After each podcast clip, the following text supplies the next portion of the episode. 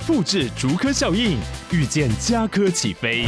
嘉义花园造镇新案 AI 世界城隆重登场，马上把握与嘉科最近的距离。嘉义科学园区无人机产业聚落，华泰名品城打造高铁 Outlet，故宫南院长庚医院县府生活圈 AI 世界城二到三房抢先预约零五三七一七五五五。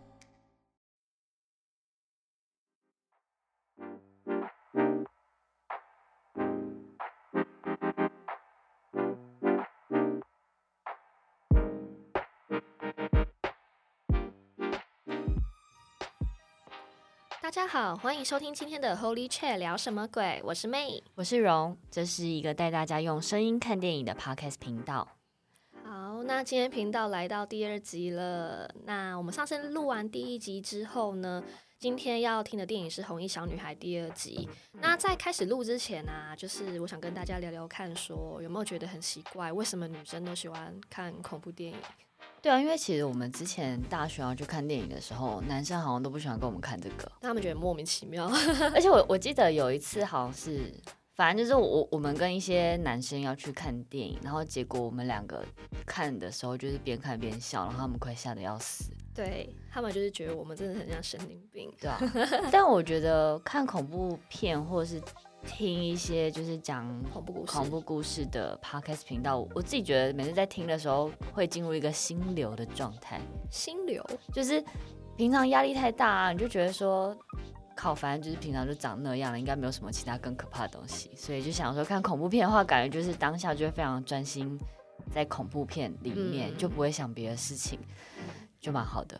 对，那因为之前我有被问过为什么喜欢看恐怖电影或听鬼故事，我后来自己有发觉到，应该是因为我们身处在就是很安全的环境，然后你在看那些很刺激有鬼出现的时候，你心里会觉得说，哦，我是安全的。看这些刺激的东西，当下会变成一种舒压吧。可是我我之前小时候看的时候，其实是会不敢不敢睡觉，而且尤其。我忘记是什么时候开始，就是睡觉的时候那个脚一定要藏在棉被里面。你说怕被抓脚这样？对，很可怕。然后但后来就是长大之后，可能就是可能看太多了吧，就已经有点麻痹了。嗯、所以现在其实已经很少有恐怖片可以让我就是第二天还记得。嗯、好像说有说看恐怖片跟吃辣一样，其实都有点受虐自虐的人格。对对对，我也蛮爱吃辣。对，但是。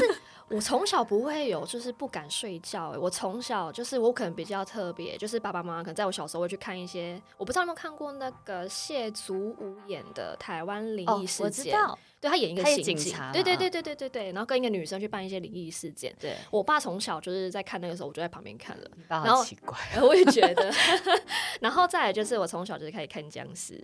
然后长大后就才开始看港片的那一些，对，有林正英的这种僵尸。哦、小时候是看那个，嗯、然后后来长大开始慢慢接触外国的。可是可是我记得你不是也比较敏感一点吗？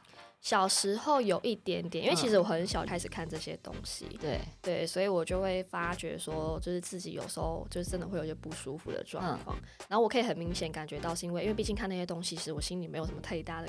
害怕感觉，嗯嗯，对对对，所以有时候进到一些空间，我可能开始会有一些就是鸡皮疙瘩的时候，我可能自己也知道说，哦，对，像这边好像不太对劲。对你，你曾经有跟我这样讲过一次。对对对，但是我知道好像很多人都是希望你就知道就知道，不要讲出来。对，可是可是你也就只是感觉到而已啦，对对对，看不到什么东西。我很庆幸我看不到，我觉得非常好。如果看得到，我可能不敢录音。好，来，那我们今天要听的电影呢，是《红衣小女孩》的第二集。对，对，那这边就由荣帮我们介绍一下第二集它大概的内容。嗯。那第二集的话，它其实跟第一集是有一点延续的。那如果没有听第一集的，可以再回去听一下第一集大概的内容是什么。那结尾它其实是停在就是怡君跟阿伟跟奶奶就是重逢了。那最后我们其实也有埋了一个伏笔，问大家说，就是这到底是一个真实的情况，还是一个虚假的情况？那在第二集的话，它的主角是杨丞琳。那对，就是唱歌的那个杨丞琳。那她在里面演了一个就是单亲的妈妈。那这一集的话，就是杨丞琳就是寻女儿的故事。那在寻女儿的过程当中，就遇到了就是第一集的沈怡君。那后面就又带到了说，就是红衣小女孩的起源，她到底是怎么来的？那她，嗯、呃，是发生了什么事情，所以才会被困在山里面变成模型啊？嗯，OK，好，那希望大家都很期待。那我们准备就开始今天的 Holy Chat。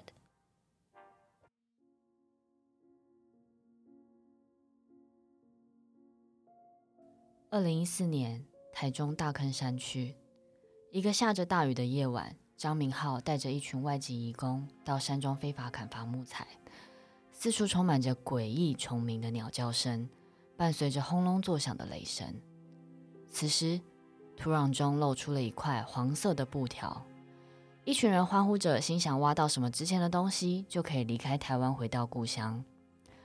没想到，映入眼帘的居然是一个破旧的木箱。里面装着一具身穿红色衣服的尸体。张明浩，在不远处上厕所的张明浩，在吱吱作响的树林中听到了自己的名字。朝四周看去，居然没有任何一个人，只看到树木上一只异常大的红色飞蛾。张明浩，一坐上车，心里想：这些人到底在搞什么？事情根本还没有做完就跑了。车外突然有一块黄色的布，悠悠的飘啊飘着。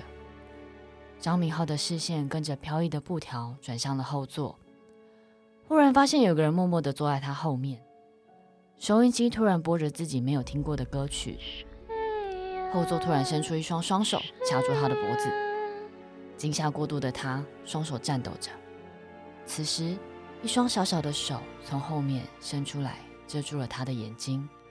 从此，张明浩下落不明。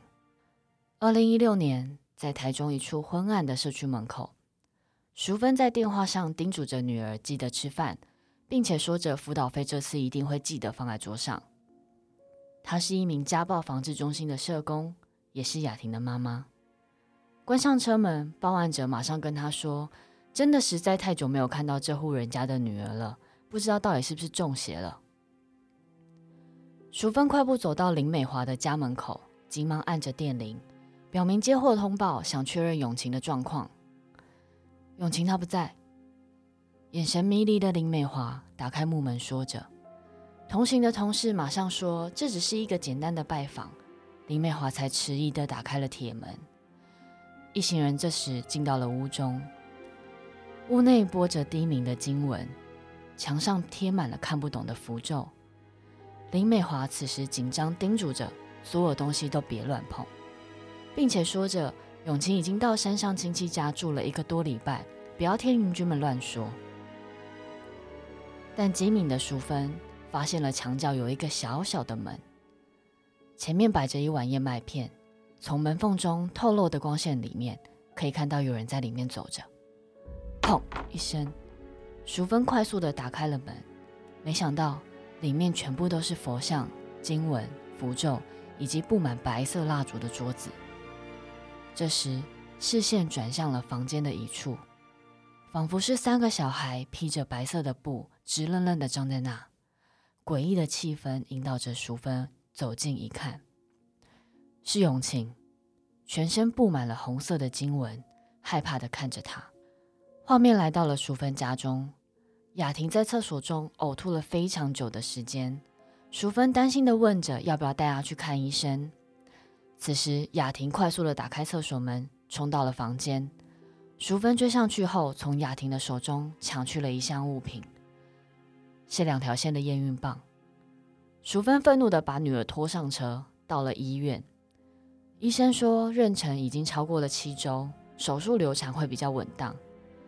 淑芬此时在签下同意书前，和雅婷说。这只是一个小手术而已，妈妈一定会一直陪着你。但雅婷非常的生气，觉得为什么妈妈要一直帮她做决定，并不解地问着淑芬：“当初怀孕的时候，难道也有人帮你做决定吗？”而因为两人没有共识，医生就建议他们好好回家讨论清楚再做决定。回到车上，淑芬说着：“因为雅婷是她的女儿，所以不想要因为一个小孩毁掉雅婷的人生。”雅婷此时愤怒中又带点难过的说着：“对，就是我毁掉你的人生。”打开车门，快速走向学校，结束了这场母女的对话。淑芬虽然担心女儿，但还是决定先去找前几天刚发现的永晴。到了辅导中心，永晴一个人在昏暗的教室里，手里拿着画笔，哼着歌。为了要降低永晴的防备心，淑芬拿出了小朋友最爱的甜甜圈，但永晴只想要找妈妈。无奈的淑芬只好编了一个谎言，说妈妈生病了，现在正在医院。想到前几天永晴害怕的眼神，心里想着这个家他不会想要回去的。没想到永晴居然一直说着要跟妈妈赶快回家，外面实在太危险了。淑芬满心疑惑地看着永晴，问着她为什么外面很危险。永晴不发一语地拿着蜡笔，开始在手上画着符咒。这一切对淑芬来说实在太诡异了。走回停车场的路上，他马上打电话给同事，跟他说这个个案有被害妄想症，要马上隔离处置。此时，林美华突然出现在淑芬的身旁，语带迟疑及恐惧，喃喃地说着：“要赶快带永晴回家，不然会有危险。”淑芬完全不相信眼前这位妈妈是出自真心的想要保护女儿的安全。因此，坚定地表示永晴在这里会很安全，请她放心。之后会再跟她保持联络。车门关上后，马上离开，出发去学校接雅婷放学。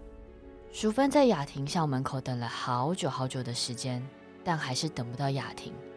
怀着忐忑的心情赶回家，发现家里还是空无一人。淑芬尝试联络雅婷的朋友，但朋友却说今天下午就没有看过她了。而机灵的淑芬顺势问了雅婷男朋友的下落。震耳欲聋的鞭炮声缭绕在山谷当中。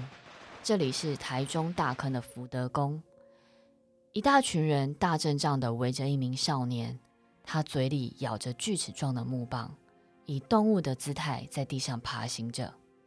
他是虎爷。穿过人群，淑芬大声的问着：“不好意思，我找林俊凯。”没想到这一问，却换来阿龙师的斥责声：“好呀，等他起价啦，别使叫伊名，真正是乌白来。”原来虎爷就是他在找的林俊凯。仪式结束后，淑芬马上走到俊凯面前，问着他有没有看到雅婷。俊凯心想，眼前这个女生这么年轻，居然是雅婷的妈妈。俊凯说，雅婷最近好像都在躲他。已经超过两个礼拜没有看到雅婷了。淑芬急忙联络学校，调了监视器后才发现，雅婷在昨天下午五点半的时候就离开了学校。但监视器画面中不只有雅婷的身影，在她身旁出现了身穿红色衣服的小女孩，牵着雅婷往校外走去。雅婷给我看起来啦，好魔心啊，看起来啦！看到监视器画面的俊凯说着。忐忑不安的淑芬赶快通报搜救队到山里面救人。台中大坑，郁郁葱葱的树林遮盖了大部分的阳光。穿着橘色衣服的搜救队向淑芬解释着，这片山在卡多里乐园出事后就成了魔神仔出没的地点。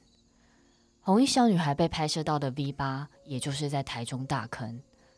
着急的淑芬跟着搜救队一步一步往山上走去。此时。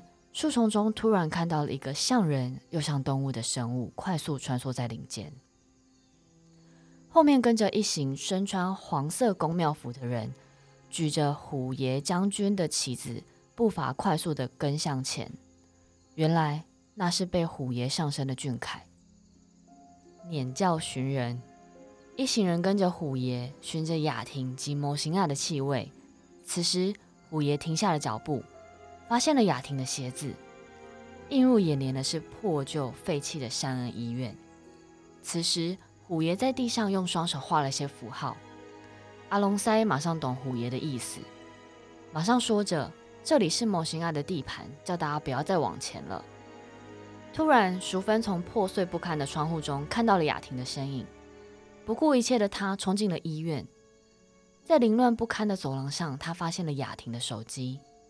此时，一个黑色的身影不断穿梭在医院当中。淑芬加快了脚步，想追上他，心想或许呢就是雅婷。推开门，吱吱作响的声音回荡在走廊上。在手电筒微弱的灯光下，发现了一位披头散发、全身脏乱无比的女人，手里捧着一把又一把的蛆虫，不断的啃着。这女人发现淑芬后，才恍然大悟，开始呕吐，并且惊慌失措地将双手捧在像球一般大的肚子上。这时，搜救队发现了他们，急忙地将这个女人带下山急救，使这场搜救行动暂时告了一段落。隔天，淑芬请同事帮忙查出这女人到底是谁，或许她知道雅婷在哪。知名广播主持人失踪。手上的资料这么写着：他是沈怡君，在病房中，医生从怡君的肚中发现了胎儿，但胎儿已经在母体中死亡，并且彻底的纤维化，代表这个孩子已经在怡君肚子里面死亡非常久的时间。手术结束后，淑芬走到了病房，询问着怡君有没有在山上的医院看到雅婷。怡君完全不懂淑芬在说什么，低语的说着。他只想要找阿伟跟奶奶。此时，淑芬拿出手上的资料，跟他说：“何先生、何女士都已经过世了。”怡君就此崩溃，大声哭喊着阿伟以及奶奶。宜兰万隆坑公墓，淑芬带着怡君来看阿伟以及奶奶，望着墓碑上的文字以及照片，怡君失魂落魄地搬走奶奶一箱又一箱的遗物。同时间，淑芬在车上解锁了雅婷的手机。没想到手机里面最近的影片，居然是前天在山恩医院中的画面，背景还有阿龙师警告大家的声音。怡君上车后，淑芬将手机画面给怡君看，再次问他有没有在医院里面看到雅婷，更告诉他这间医院已经废弃超过十五年了，他不可能在这种医院做产检。怡君此刻才清醒，并说着看到雅婷在医院里面的厕所哭。一直说着妈妈要带他去拿小孩。此时，俊凯透过电话也跟淑芬说：“阿龙塞请土地公帮忙找雅婷。土地公说，山里面有一个结界，那个结界可以建构一个虚幻的世界，让人不用面对现实，而雅婷就被困在里面。”回到家，淑芬一个人在阳台上抽着烟，试着梳理今天搜集到的线索。此时，细碎的声响从客厅中传来。漆黑的客厅里面居然坐着一个长发、穿着制服的女生，是雅婷吗？淑芬看到的是学生时期的她，手里拿着人工引产同意书和验孕棒，这紧张、彷徨无措的感觉好熟悉。此时，淑芬惊醒了，原来这只是一场梦，原来堕胎也是淑芬过去曾经有过的念头。隔天，淑芬一大早就出门了。家里只剩下怡君，她失魂落魄的在雅婷的房间里，随手翻翻桌上的文件。这叠文件是之前淑芬为了要找失踪的雅婷所搜集的新闻简报，每篇报道都是在山里面失踪的人，当然也包括了阿伟以及奶奶。此时，他看到了不久前失踪的山老鼠黄明浩的报道，文里面写着。警方在现场搜寻到了一条黄色的布巾，布巾上面是五雷咒，而当五雷咒的图形倒映在他身后的镜子上时，镜子发出了碎裂的声响。就在这时，屋里开始发出奇怪的脚步声。他走出了房门，来到了客厅，钢琴居然自己发出了悠悠的音乐声，啪嗒啪嗒。是一只红色的飞蛾飞过了雅婷的房间，房门瞬间被大力的关上，似乎不想让房里的什么出来似的。这只飞蛾高速拍打着翅膀，飞到了怡君的身后，转过身是阿伟，微笑的站在窗边。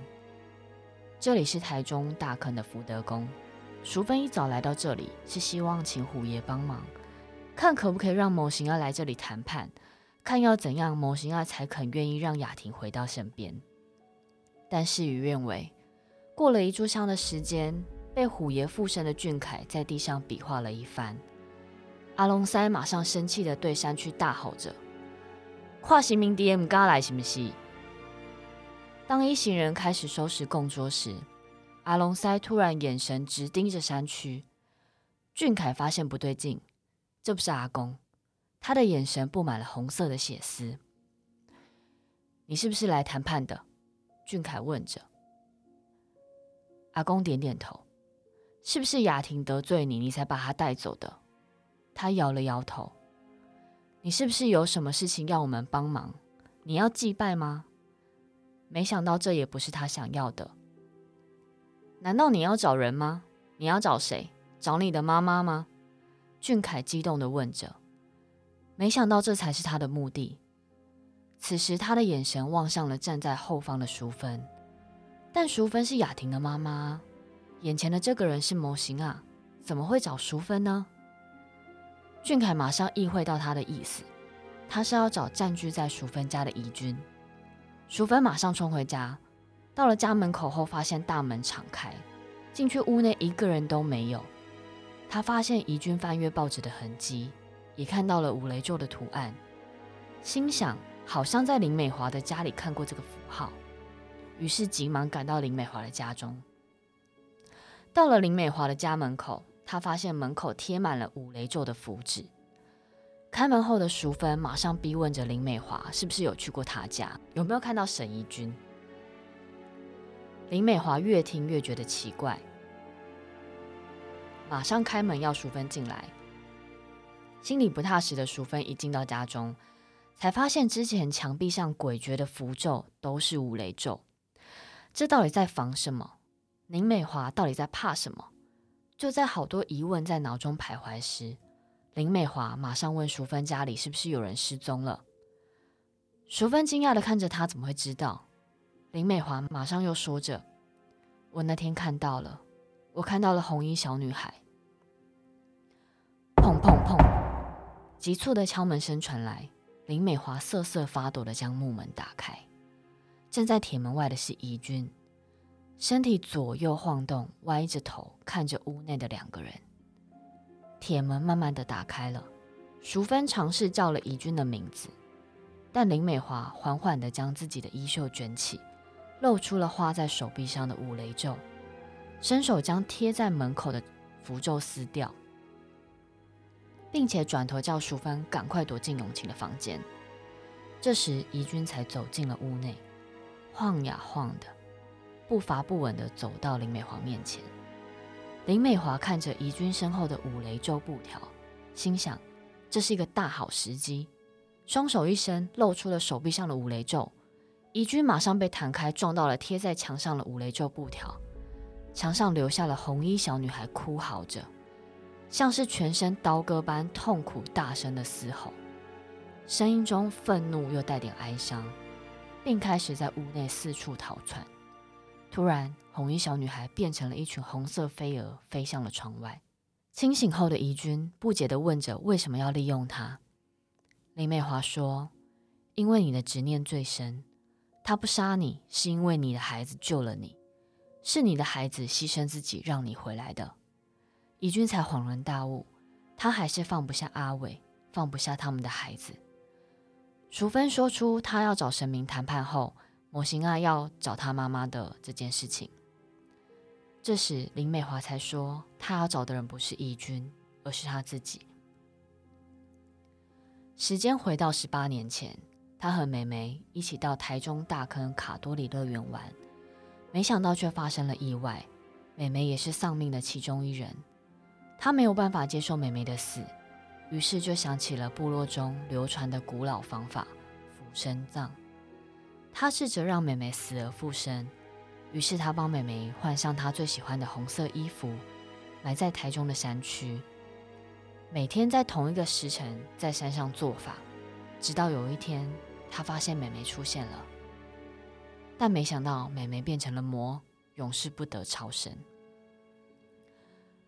而过了不久，妹妹的魔性让她开始抓人，林美华为了处理她，不让她继续害人。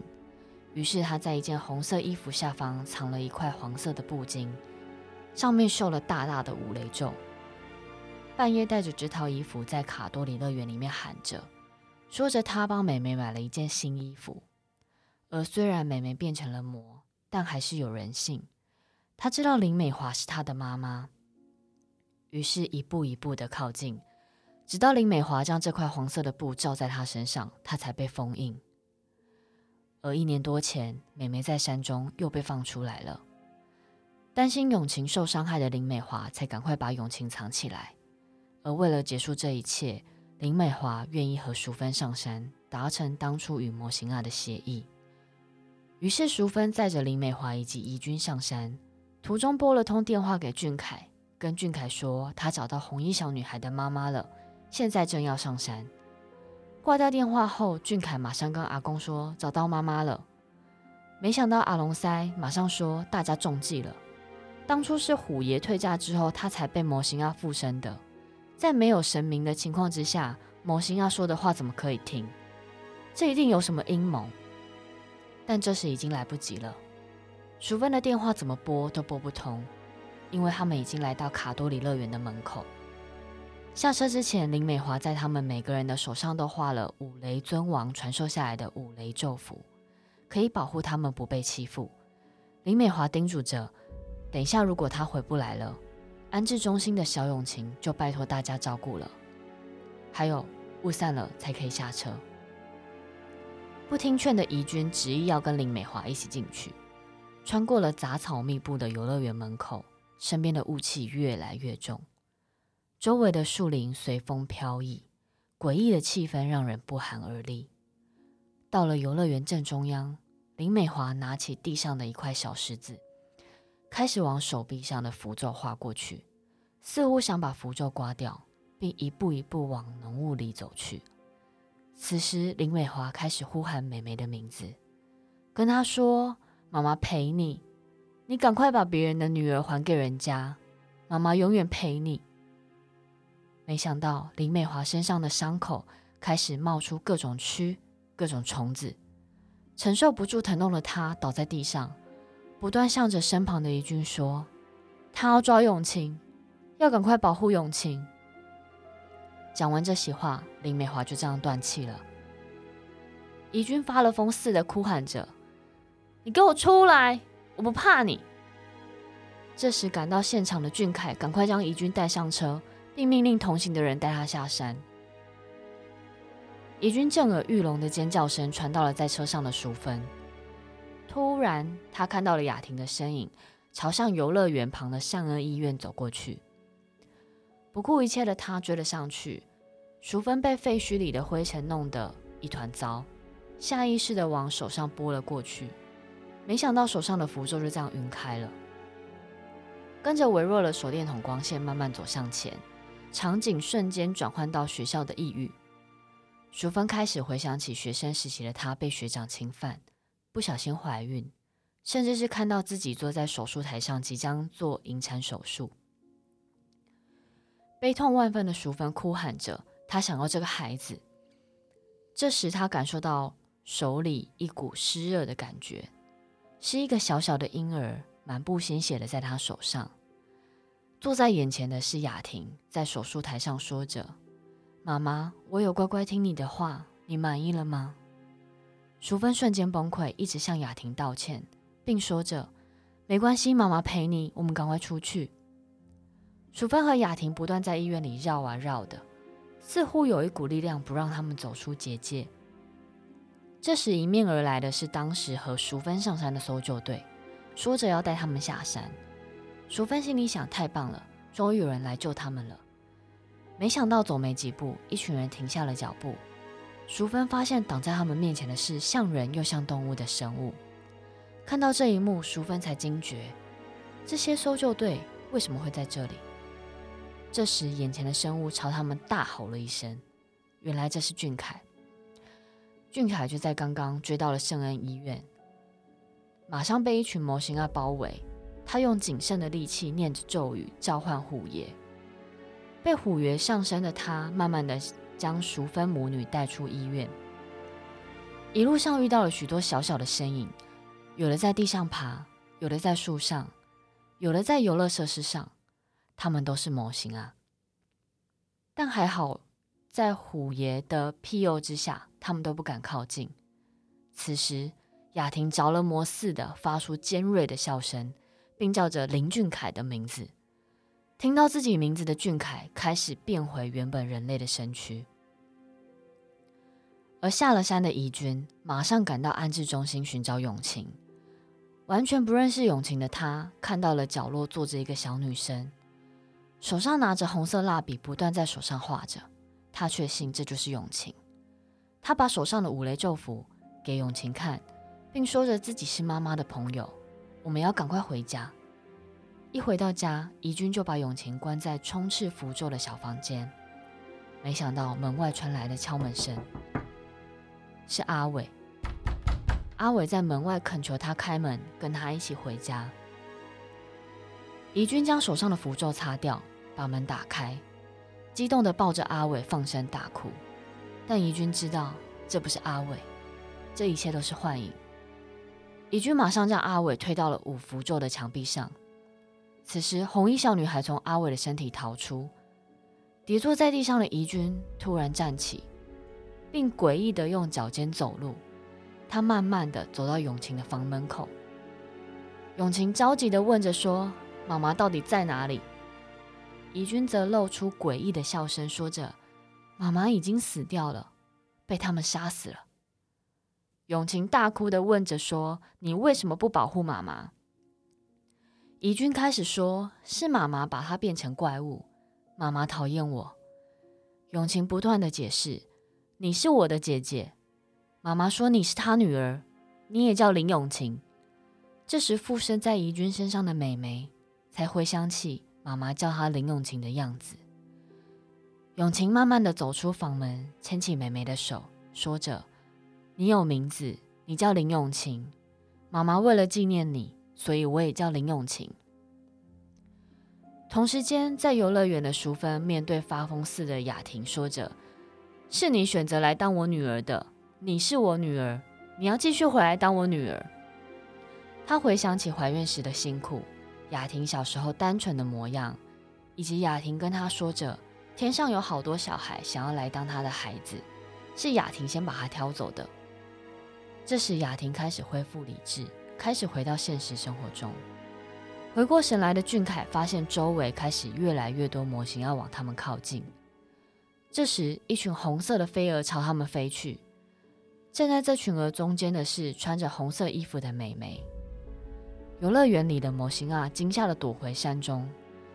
此时，美眉也跟着这群飞蛾飞往空中了。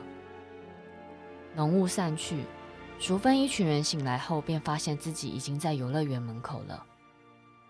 一切恢复了平静。雅婷不久之后也平安的把小孩生下来了，永晴后来也被怡君领养，变成了自己的小孩。但山上为什么这么多模型啊？我们还是无从得知。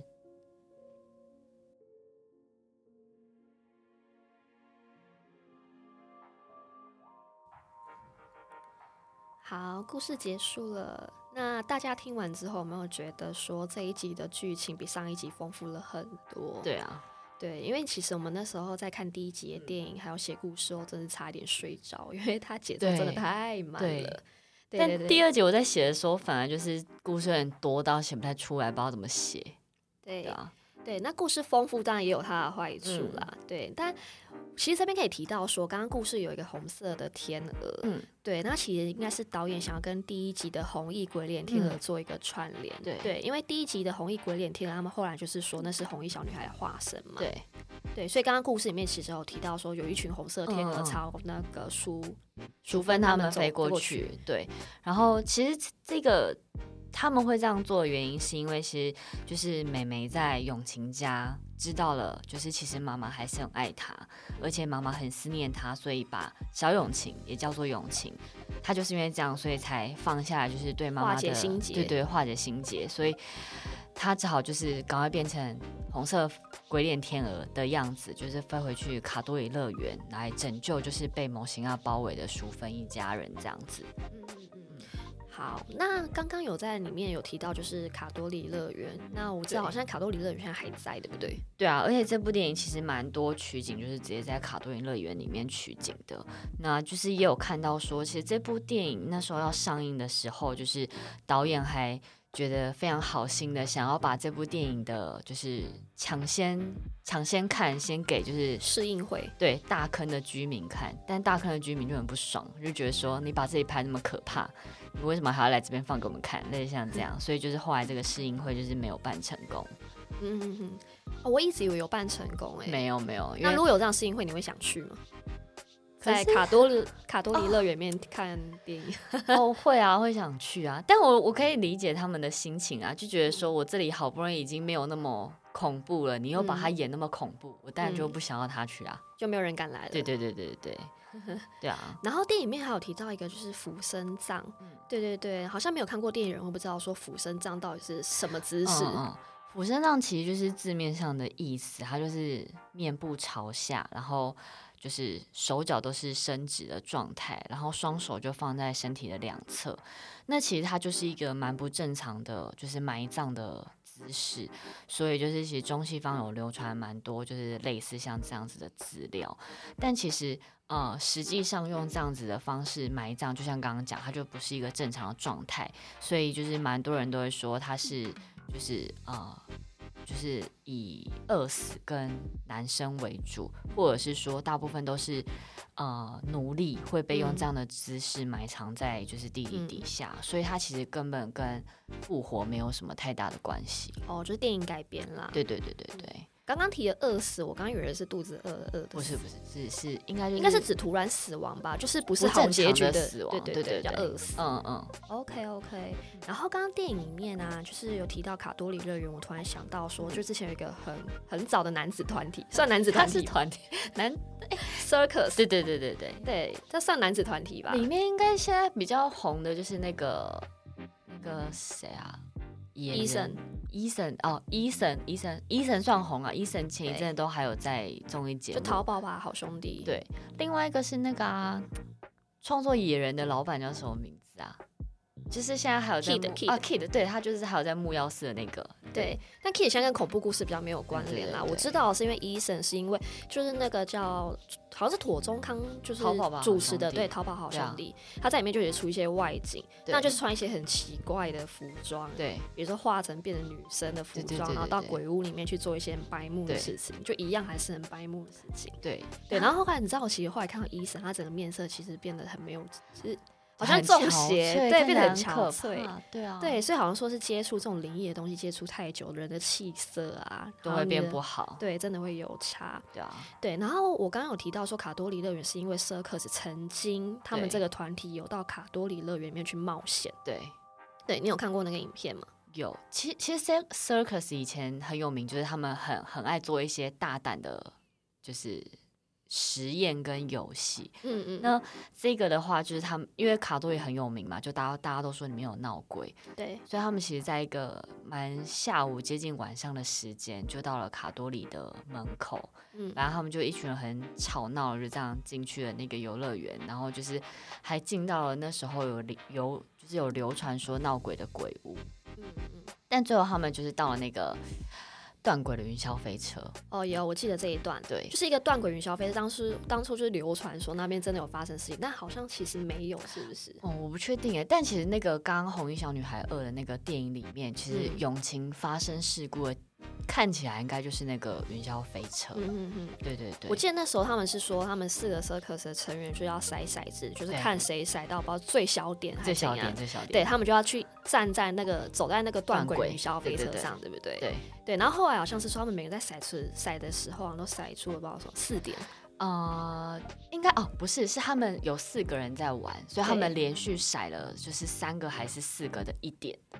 都四个人都甩出一点，对，所以就是每个人的点数都最小，这样。嗯、然后就是他们就是最后终于 PK 只剩下最后两个人，他们就连续甩了五个四点，哇，就是很可怕。所以当下就觉得很毛，就觉得算了算了。对，所以后来他们就说我就是孬，我就是不敢上去。对对对对。然后那个影片最后其实还有拍到说，就是他们进到游乐园之后，第一个看到的是。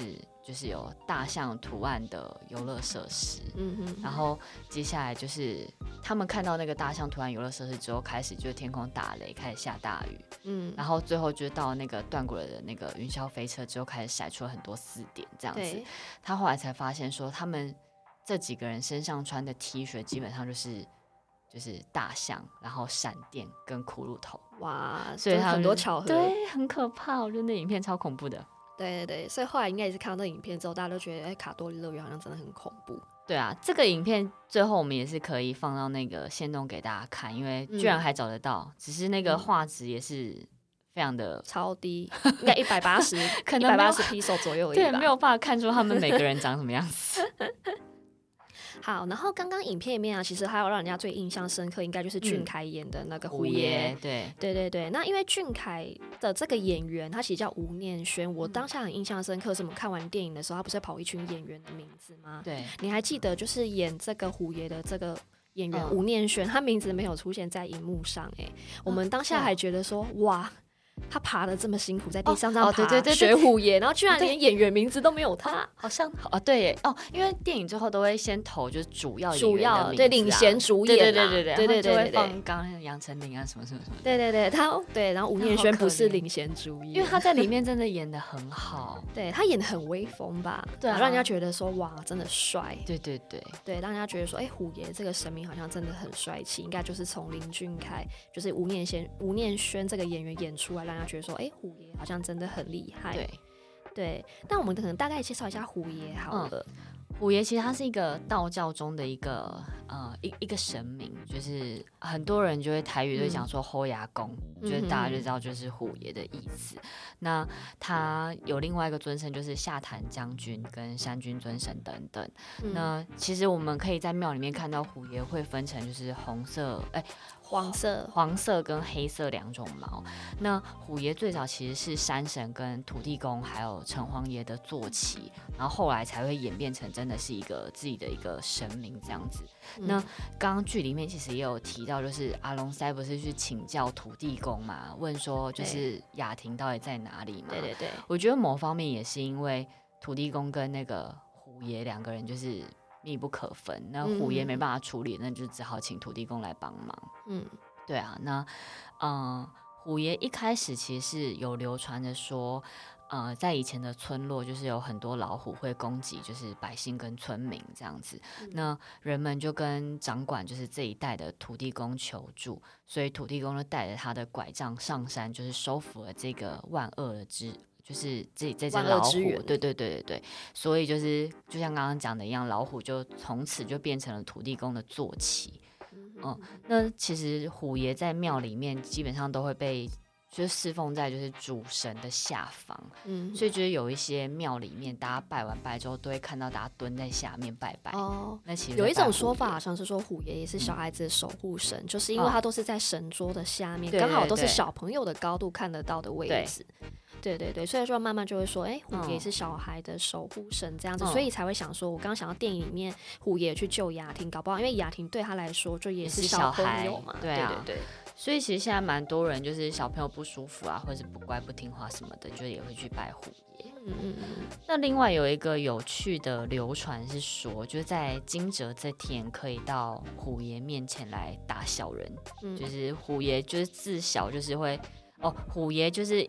基本上他就是拿来就是就是对付一些不好的人，因为他变成了土地公的坐骑之后，他就是就变变得厉害的，就是也很厉害的神明。对，他就是拿来对付小人或是一些就是收服一些坏人这样子，所以就有人就会讲说，在惊蛰这天也可以在虎爷的面前去打小人这样子。对啊，对。那还有一种说法说是说虎爷也会招财，对不对？对啊，对，因为有一种俗话说，好像是要虎爷，这是台语嘛。嘎吉来，我念得好笑，虎牙嘎吉来，对，就虎爷会摇钱来这样子，对。对对，好像是说民间常常就是会在那个神龛旁边就会去盛一碗小小的水，然后水里面就会放钱，然后俗称这个叫钱水，嗯嗯嗯，对对对，就会让信徒啊，然后去拿一些比较值钱的钱，然后去用这样的钱水去换取那个叫钱母。对，然后拿回去之后就会放在红包袋啊，或者是香火袋里面随身携带，然后就据说这样就可以招财。对对，所以虎爷功能真的很多哎、欸，他也是蛮忙的，也是很忙。对啊，对对对，嗯、好，那这一集的虎爷他就真的很帅气。嗯，好，那我们接下来的第三集其实也会提到虎爷，那大家可以期待第三集。好，那我们今天的听电影呢就到这边，那请订阅、按赞，IG 搜寻 Holy Chat 点 Official 就可以找到我们。所以我们今天 Holy Chat 聊什么鬼？我们下次次见，拜拜拜。